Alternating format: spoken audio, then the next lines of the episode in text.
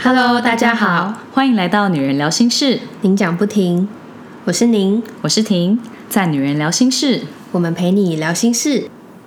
上一集的节目跟大家聊到逼死女生的问题集，无论是已婚或是单身的女生，都有可能会碰到不少烦恼。我跟小宁的共同朋友人妻 A 小姐说，她最近在 socially disconnecting，没什么 po 自己在干嘛，但还是会上 IG 看看大家的动态。她说，因为他自己如果看到久违的朋友，发现朋友变胖了，就会忍不住怀疑对方是不是怀孕了，回家会 zoom in 对方腹部的照片。然后他现在都没有 po 自己的动态，就开始有被害妄想症，觉得会不会有些人也觉得他很可疑，他是不是怀孕了？哎，他自己很坏耶，他不是不想要人家乱猜他是不是怀孕吗？还这样对人家？对啊，我觉得可能大家都会忍不住，还是有一种八卦的心态。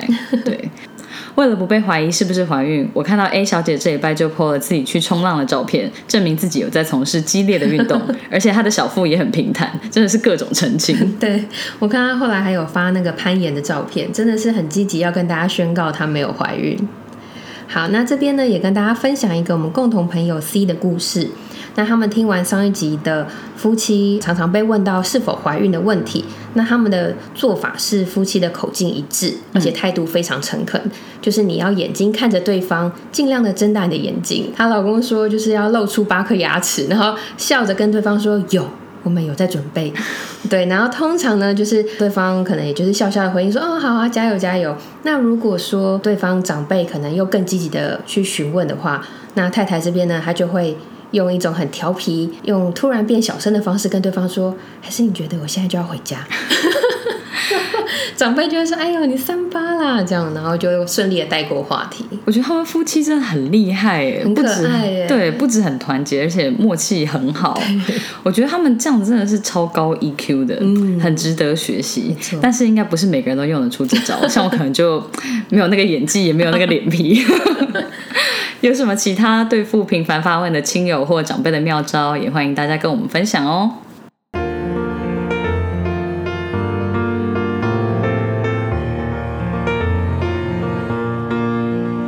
小宁，在你跟身边的朋友说你开始做 podcast 之后，大家是什么反应？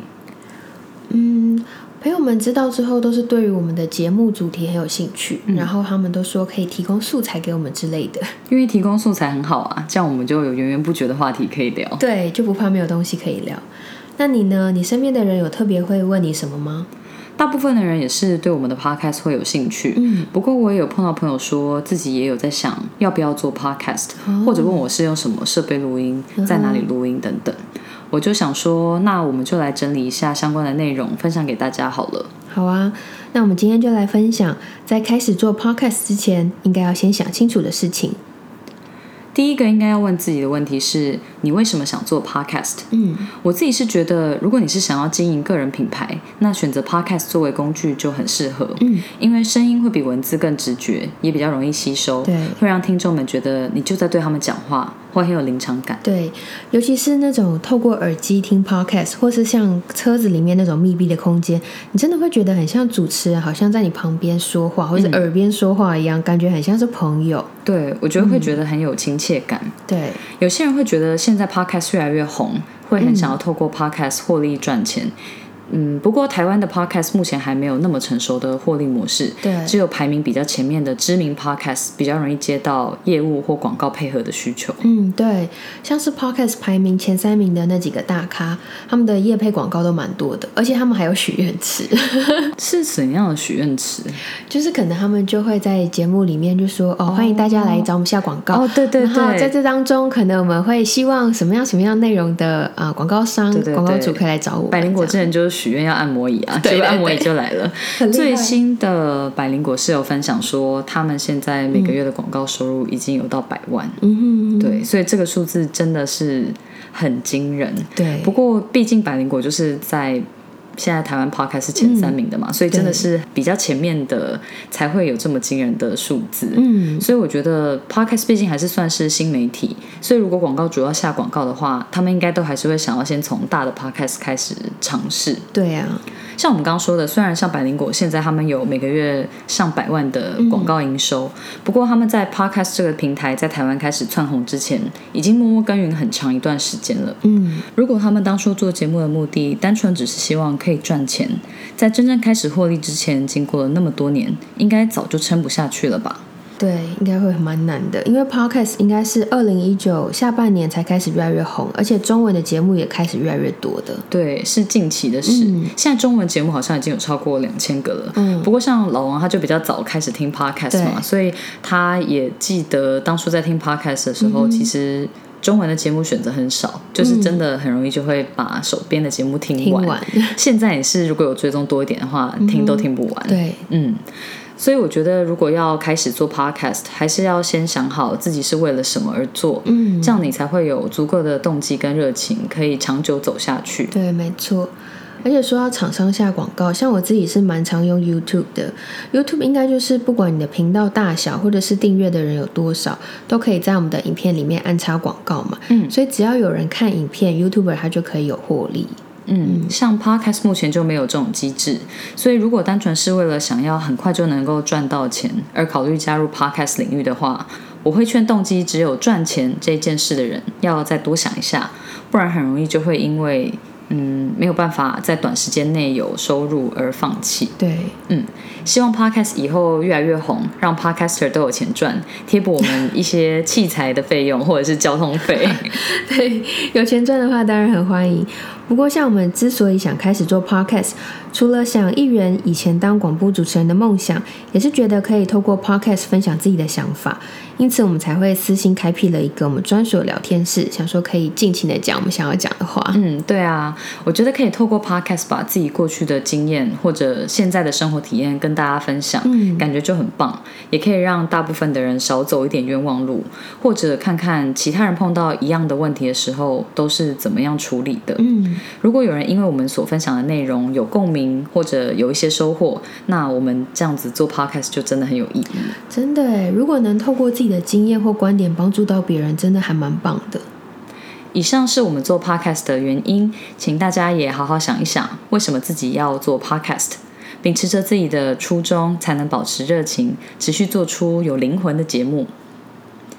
接下来第二个问题，为什么你要选择做 podcast 而不是经营其他媒体？像现在的自媒体真的蛮多的，除了从很久以前就有人开始在写的部落格，然后现在做 YouTube 的人也真的很多。对，除了听到各种百万订阅的 YouTuber，、嗯我自己也有好几个朋友都有在经营 YouTube。嗯，不过从 YouTube 转战 Podcast 的也是大有人在。像以前的囧星人，他今年也有加入做 Podcaster 的行列，他现在叫囧囧子。嗯根据他的说法，做 Podcast 所耗费的时间跟成本，大概是 YouTube 的十分之一而已。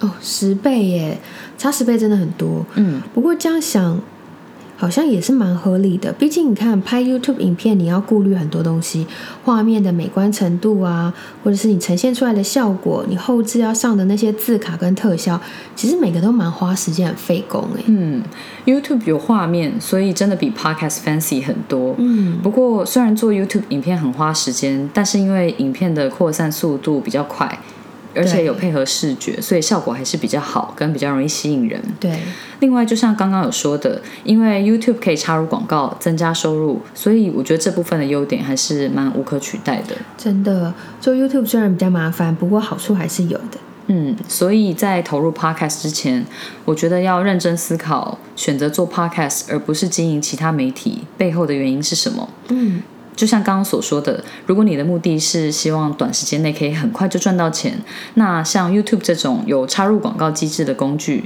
可能会比较适合你。对，不过，如果有经营很多种媒体，同时做 YouTube 和 Podcast，其实也是不会互相冲突的。嗯反而是要去想说，怎么区隔 YouTube 跟 Podcast 里面的内容，让听众或是观众两边都会有兴趣。不见得是所有 YouTube 上面的内容都适合直接搬来 Podcast，毕竟性质还是有点不一样。对。那你一开始想做 Podcast 而没有考虑 YouTube 的原因是什么？嗯，基本上就是因为我是个懒人，我觉得拍影片的话，你就一定要化好妆跟顾好外表，没办法像录 podcast 那么随性，对可以素颜跟穿睡衣录都没有人管你。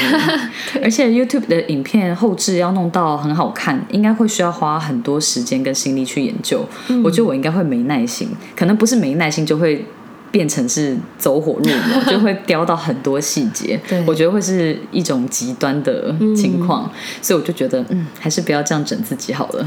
也是哦，因为其实现在光做 podcast 就花掉我们蛮多时间了，所以如果是 YouTube 影片会有画面的话，我们应该会调整到死吧？对，还有很重要的一点，就是我想要透过 podcast 分享女生会碰到的问题，就像是我们第二集里面有聊过的婆媳问题。嗯，像这样的话题就比较敏感，我觉得如果我可以不要露脸，就比较不会被认出来是谁，然后我可以比较好好的表达自己的想法，不会那么绑手绑脚。对，我觉得这个应该是你选 podcast 的主因，但是其实你的声音很好认呢，所以你确定你这样不会被发现吗？嗯，就像之前讲的，Podcast 毕竟还是算是新兴的媒体，所以我觉得长辈照理来来说，应该还是没有那么容易会听到或者是发现。对，如果是我自己认识的朋友或是平辈，其实我不担心会被认出来，我很欢迎大家来听我的 Podcast，因为我觉得大家毕竟都有碰到类似的问题。对那呃，以我们比较偏年轻一辈来讲，其实没有什么事情是不能聊的，是，比较会是同一阵线这样。对，不过如果是老王的亲戚或是长辈们，就还是先不要听到会比较好。对啊，也是在麦克风后面当个常进人，真的蛮方便的。像我们每次录 podcast 都没有在管我们的外表或造型的。对啊，都已经在家录音了，谁要化妆啊？一定要穿的很舒服，这样子我们录制起来才会觉得心情很愉悦。真的，像我现在都直接穿居家服来人家录音啊，因为很方便，然后又很舒服。我之前想穿这个洋装出门，然后就被我妹嫌弃说：“哎、你为什么穿睡衣呀、然后我就想说：“哎、它只是休闲的洋装哎、它不是睡衣。”可是很奇怪，就被他这样一讲话，也就真的也不太敢穿出门。所以谢谢你让我的衣服、我的居家的洋装有出场的机会。没问题，我觉得这样子衣服可以得到对外展示的机会，还是蛮好的。对，所以如果很容易被误会成是睡衣的衣服，可以尽量穿来我家哦，哦。太好了，好像还有好几件，我下次再慢慢的一件一件跟你展示。好，对，是说我们都曾经被别人称赞过我们的声音好听嘛，所以如果说只听到声音没有看到外表，这样好像也比较有机会有美好的想象空间，好像也不错哎。对。不过现实生活中就认识我们的人，可能就没有这个朦胧美的空间了。不好意思哦，可能会边听我们的声音边浮现我们的表情。对，整个人反而更清楚。对，要评估自己适不适合用 Podcast 作为表达的工具，也可以从想要讲的内容下手。比方说，如果想要推荐美食或者分享旅游景点，我觉得影片跟画面就会很加分，可以让观众一看就知道你在讲的是什么。嗯，拍一张美食照或者美景照，比方说牛排的横切面，或是冰岛的梦幻极光，无论是用照片或是影片的方式呈现，其实都会直接很多，胜过你千言万语的口语描述。真的，像这种应该就还是会需要用写部落格文章或者是拍 YouTube 影片的方式会比较生动。不过，像是要描述吃美食啊，或者是分享去旅游时候的遭遇或故事，如果也可以用 Podcast 口述的，让人觉得身临其境，其实效果应该会蛮不错的。嗯，对，所以我觉得主要还是要看你想要描述的内容是什么，再去挑选比较适合的媒介去沟通，会最有效。再举一个例子，像是我自己在筹备婚礼的时候做了很多的功课，所以就有把相关的经验整理成婚礼的工具文，像是厂商选择啊，或者是婚礼的一些细部流程，这种很复杂又很需要图片可以参考的资讯，就比较适合被写成 blog 的文章。哦，真的，因为你的婚礼系列文真的超详细的，很多人看了你的文章之后，应该都会想要跟你选一样的新密老师吧。我自己是已经把你的新密老师放在我的口袋名单 第一名了啦。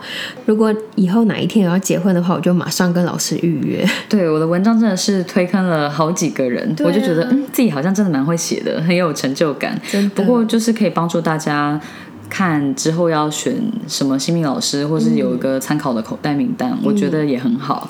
而且如果我的好姐妹都预约跟我一样的新密老师，我就可以再跟我的新密老师在婚礼上见面对了。，一直在婚礼上对见面。对对，之前其实已经有见过几次了，不过欢迎你结婚的时候也跟我选一样的姓名。好，没问题，挑老师可以的时间。对，不过同样是像婚礼的经验，你在 podcast 第二集，你有分享你婆婆在婚礼上台致辞的内容嘛？然后你重现她当天在台上说的话，我整个记忆都回来了。对，像是这样子的内容，就可以透过声音生动的重现，就很适合。用 podcast 的方式来表述。对我朋友最近也跟你讲了一样的 comment，对他他就说他的回忆就都涌现，他也是坐在台下听的听众之一这样子。所以真的是同样的主题，不同的内容，其实会有各自适合的表述方式。嗯，所以除了思考自己想要做的内容是不是适合用 podcast 的方式呈现之外，还是用 YouTube blog 会更好。一旦开始做 podcast，也要随时思考自己要讲的东西，透过 podcast 去沟通会不会加分？对，所以可以先看看你想要分享的内容属性，再决定比较适合的媒介，应该会是比较实际的做法。第三个要思考的问题是节目的形式，要一个人主持、两个人主持，还是很多人一起主持会比较适合呢？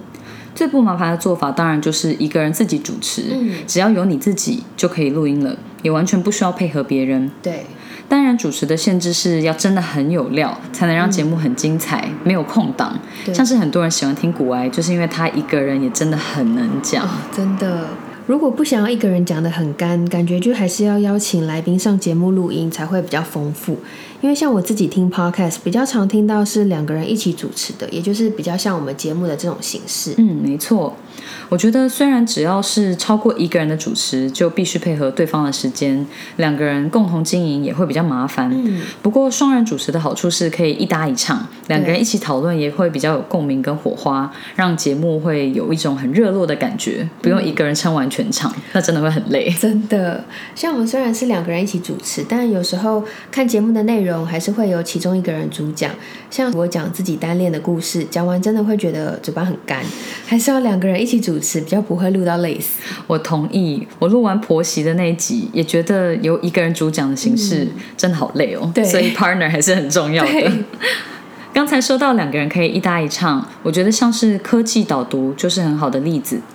他们的合作形式是由专业的主笔周清华说明他当中所写的文章主要的内容。嗯，声音很好听的女主持人玉清就负责提问或者举一些比较生活化的例子，这样听众听了就会觉得很容易理解，不会觉得都是很严肃的内容。嗯，可以更轻松自在的听 podcast。对，双人主持的好处其实真的蛮多的，只要能够像我们一样，两个人都对做节目有共识，然后想法相近。最重要的是可以调到固定一起录音的时间，就会很棒。嗯，那我自己是觉得两个人录起来的效果也蛮好的，而且每次约的时候我们都可以大聊天。真的，我们就是大部分除了在录制 podcast 之外，也都会聊天。对对对，现在就是每周都会一起见面这样。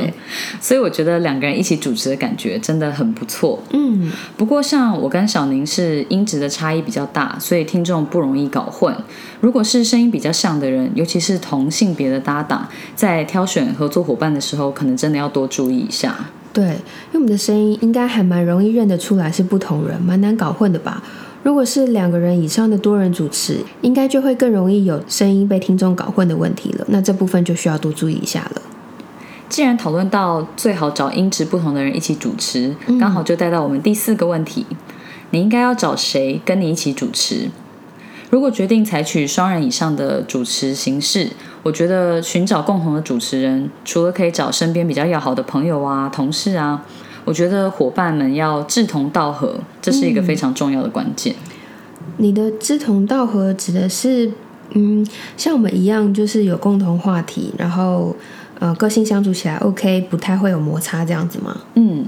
除了这个之外，我觉得挑选的合作伙伴一定要对做 podcast 这件事情本身的认同感和投入感一致。嗯，如果不是两个人都很有热情，可能就会其中一个人一头热，另一个人没那么在乎，这样很容易就会造成两个人之间的不满或不平衡。对，因为付出真的太不对等了。对，像我当初会找你，就是因为记得你以前有做过广播的梦想。对，结果你果然就对做 podcast 这件事情非常的有兴趣，我就觉得，嗯。我真是挑对人了，推眼镜，真的 好有眼光。像我们都都有在上班，所以其实每周要花时间思考和讨论脚本，周末还要抽空见面录音。如果说对做 podcast 不够有热情，我觉得很难两个人一起一直做下去，会很容易想放弃。所以其实挑选有热情的伙伴真的非常非常重要。嗯，没错，完全同意。在想好了为什么要做 podcast，选择做 podcast 而不是其他媒体的原因，决定好节目的形式跟想好 podcast 的伙伴之后，我们就进入第五个问题：你要做什么样的节目主题？节目的定位是什么？看现在的 podcast，有些主题是比较专业的，像是讲时事、理财、科技；那有些主题比较轻松，像是讲家庭、感情、娱乐的那些。不过也有很多闲聊类型的节目。对，如果有明确的 podcast 主题，比较容易吸引对特定领域或者话题有兴趣的人来收听，也会因为每一集的内容都很紧扣节目的宗旨和核心，让听众一直保持高度的兴趣，粘着度也会很高。嗯，那如果说没有特别的专长或者是研究的领域，那也想不到一个可以一直讲下去的主题呢？我是觉得这样也没有什么关系，我觉得可以换一个角度去思考。你可以想想看，你做这个节目主要是想要给哪些人听？什么样的人会对你要聊的内容有兴趣，而且一直持续收听下去？嗯，像我们自己的 podcast《女人聊心事》就没有锁定什么很专精的主题或领域。嗯，不过因为我们两个都是女生嘛，所以可以很自然的想到节目的听众会以身边的女性为主，就可以去延伸这些女生可能想要听的内容。对。像我们就会去想，跟我们差不多年纪或者是人生阶段相近的女生们，她们在职场啊、嗯、感情、婚姻、家庭还有生活上会碰到什么样的问题？她们可能会想要听什么样的经验分享，或者是有哪一些困惑会想要得到答案，或者被指点迷津。那大概知道我们的听众会是女生们。就比较容易从自己的经验跟周边的朋友遇到的状况来想想看，我们可以聊哪些内容会让大家最想听，也对大家最有帮助。没错，只要能够贴近听众，以听众的立场出发，话题就会源源不绝，不用担心没有灵感，或者聊的内容大家没兴趣又没共鸣。第六个问题是我跟婷思考了很久的问题：节目要取什么名字？嗯，这个真的是困扰了我们好一阵子。真的，一个好的节目命名很重要，可以帮助你的 podcast 被其他人注意到，或者让人看了就很想点进来听。嗯，尤其现在台湾 podcast 节目完全就是百家争鸣的状态，对节目真的是多到听不完，要脱颖而出真的是很不容易的一件事情。真的，像很多知名的 YouTuber，他们也跨足做 Podcast，他们就会用跟他们 YouTube 频道或者是 Facebook 粉钻一样的名字，方便品牌识别。那粉丝们也比较容易用关键字来找到节目。举例来说，像是那些电影教我的事，就是一个例子。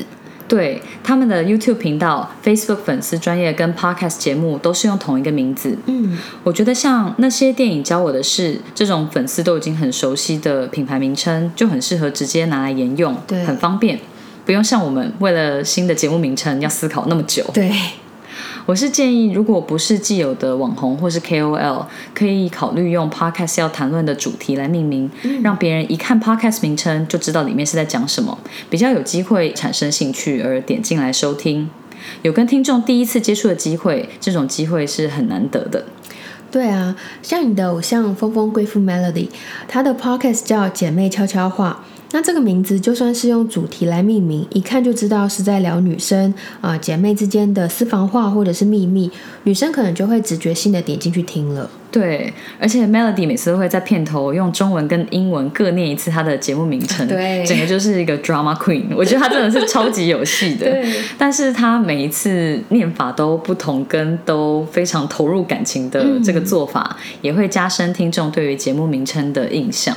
真的，而且我每次都会期待说他这次又有什么新的呈现。对，每一次开头都很精彩，而且我觉得他的共同主持人也是每次都在看他到底可以编出什么新 把戏，但他都还是很有热情，都念不腻。的，呃，关于节目命名，我再举一个例子。百灵果 News 就是看了会让别人觉得就会是在讲双语新闻，所以无论是想要关心时事的人，或者是想要学英文的人，都有可能会因为看到节目名称就点进来。嗯，不过现在被百灵果圈粉的人，大部分都是因为觉得主持人很幽默风趣，对又很敢讲，真的很有自己的风格。我觉得应该，嗯，不知道有多少人是因为想要听国际新闻跟学英文而一直听下去的，大部分应该都是因为主持人个人魅力的关系。对，像节目命名可能会吸引听众点进来，但是点进来之后能不能够留得住听众，真的就是要靠主持人的魅力还有节目内容了。嗯，像我们自己的节目命名也是以主题做发想。女人聊心事，顾名思义就是聊女生的各种心事。嗯，我很喜欢我们的副标“您讲不停”。我觉得你当初能够想到这个名称真的很厉害，因为用谐音很可爱之外，而且还非常有巧思。这是我当初想到的名字，单纯就是想要把“您”跟“停”放在同一个句子里面，也就真的是我们两个人讲不停。对，不过决定要把“您讲不停”一起放到节目的主要名称里面，也是为了要避免“女人聊心事”这个节目名称太大众，想说还是要跟其他的节目或者其他人做区隔一下。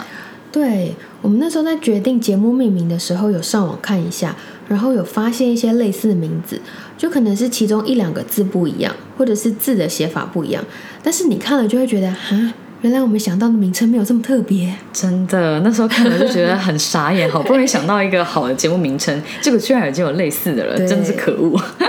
不过有了“您讲不停”这个副标，再怎么样都不会跟别人搞混了吧？真的。如果也有其他的主持搭档，也是您跟婷，一定要让我们知道哦，可以来认识一下，可以一起来录个一集，然后根本搞不清楚是哪个节目的您，或者是哪个节目的婷，对，感觉会一片混乱。不过像我同事就很喜欢“您讲不停”这个名称，有些人都会直接用“您讲不停”来称呼我们的节目，他们就会说：“我今天下班搭车要您讲不停”，或者“我已经听了这个礼拜的您讲不停喽”。哎，我朋友他们也是哎，我每次听他们这样讲都觉得好好笑。就没想到，原来其实大家都一样嘛。嗯，所以看来用副标来取代主标真的很方便哎。对，辨识度跟记忆度都很高。对。不过我还是觉得我们节目有放“女人聊心事”是对的，不然一般人如果只看到“您讲不停”这个节目名称，他真的完全没有概念我们里面是在讲什么，他应该不太会点进来听。嗯，没错。所以有想要做 podcast 的人，也可以考虑跟我们一样，尽量以节目会聊到的主题来命名，让听众一看就会知道你们是在讲什么。嗯，也可以加入一些自己的识别元素，让名称听起来跟其他节目有更明显的区隔。第七个问题也是最后一个问题，可以问问自己：你想要多频繁更新你的 podcast 节目？我自己有在听的 podcast，好像每周至少都会更新一次。我自己观察到的也是，嗯，大部分的节目都会一周更新一次。我们的节目目前也是周更。如果可以每个礼拜固定时间更新，听众也会习惯你的更新频率，可能会期待固定每个礼拜几自己想要听的节目就会上新的一集。对，像是有的 podcast 比较久才更新一次的时间，就是比较不固定。而且如果太久没有更新，听众可能也不知道说这个节目是不是会继续下去，有可能就不会想再听了。嗯，真的会这样。嗯，我觉得像我们都有正职工作，现在都是利用下班跟周末的时间来做 podcast，每个礼拜可以稳定的更新一集，其实就已经差不多了。对我真的没有办法想象一个礼拜上两集或是更多集，可能就没有办法上班了。真的，毕竟除了录制 podcast，前置的作业还有要发想主题、写脚本、对脚本、修改脚本。录完音以后，也是要剪辑啊，或者是编辑节目资讯文字，准备社群的图片跟文字。作业项目其实真的很多，真的。而且我们的 IG 还为了顾及排版，每个礼拜要发两篇文，等于 Facebook 是一周一更，然后 IG 是一周两更，所以这样全部算起来，其实也是真的蛮忙的。嗯。如果说你现在在听，但你不知道为什么我们说 IG 排版要每周发两篇文，你可以上我们的 IG 看看，看到我们的排版画面，你就知道我们在说什么喽。真的可以上去感受一下我们的用心。除了 Podcast 本身，还要固定时间更新 Facebook 跟 IG，我觉得真的是蛮忙的，完全是当做。另外一个专案在做，对，我们的 podcast 还是会努力维持每周三上新的集数，希望也让大家每个礼拜都在生活之中有一些小确幸跟小期待。有想要做 podcast 的朋友，在开始做 podcast 前，也可以评估一下自己有空的闲暇时间到底有多少，可以投入多少的心力去做 podcast，嗯，尽量以每个礼拜更新为目标。养成听众的习惯，也可以督促自己努力前进。对，不然我觉得如果没有设定一个固定的更新时间的话，很容易就会发懒。那听众要听到新的一集，真的是不知道等到什么时候。真的，没错。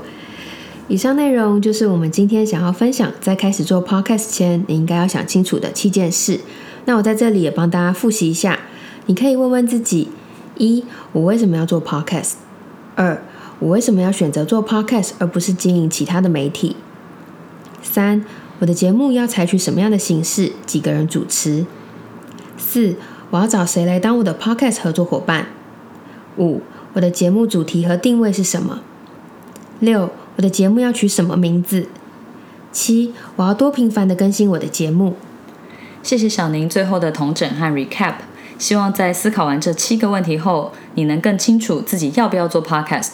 对于想做的节目内容，也可以有更初步的规划跟想法。嗯，希望今天的分享能够帮助到大家，也让大家了解我跟小宁在做 podcast 背后的想法和一些决策的过程。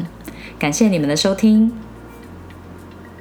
如果你喜欢我们的声音、节目内容或我们分享的心事，欢迎订阅这个 podcast。如果你是用 Apple Podcast 收听，请给我们五颗星的评价，给我们鼓励哦。有任何话想对我们说，都可以写 email 给我们，或者是 Facebook、IG 搜寻“女人聊心事”，您讲不停就可以找到我们喽。我们会把相关的链接放在 podcast 的资讯栏中。女人聊心事，陪你聊心事，我们下次见，拜拜。